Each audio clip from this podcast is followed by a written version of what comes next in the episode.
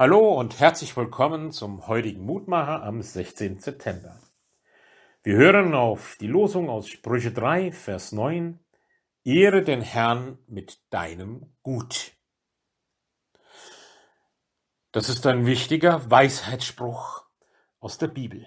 Weisheit brauchen wir für jeden Bereich des Lebens, auch wenn es um Geld geht. Geld spielt für viele Menschen eine große Rolle, egal ob sie welches haben oder nicht. Interessanterweise nehmen wir gerade in diesem wichtigen Bereich aber ungern Rat an. Dabei brauchen wir im Umgang mit Geld nötiger guten Rat als in vielen anderen Bereichen unseres Lebens.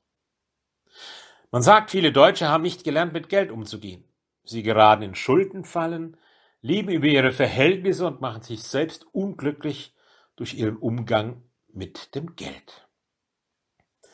Also vielleicht Zeit, dass wir lernen, neu auch mit unserem Gut umzugehen, sei es mit Geld oder anderen Dingen. Von Israel können wir hier weisheitsvoll etwas lernen, aber nicht eben nur zu geben aus Pflichterfüllung oder um sich sozusagen bei Gott Liebe und Zuwendung zu verdienen, sondern wir sind eingeladen, aus Gottvertrauen, aus Dankbarkeit zu leben und zu handeln. Gutes zu tun, weil man erkannt hat, dass es richtig ist, ist sicherlich gut, aber wer aus Herzensanliegen etwas gibt, dann ist das etwas anderes.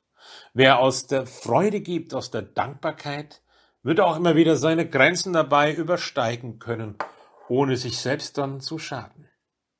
So kann nur jemand geben, der verstanden hat, dass er in letzter Konsequenz Gott gibt, Gott damit ehrt. Und dazu lädt uns dieser Vers heute auch ein.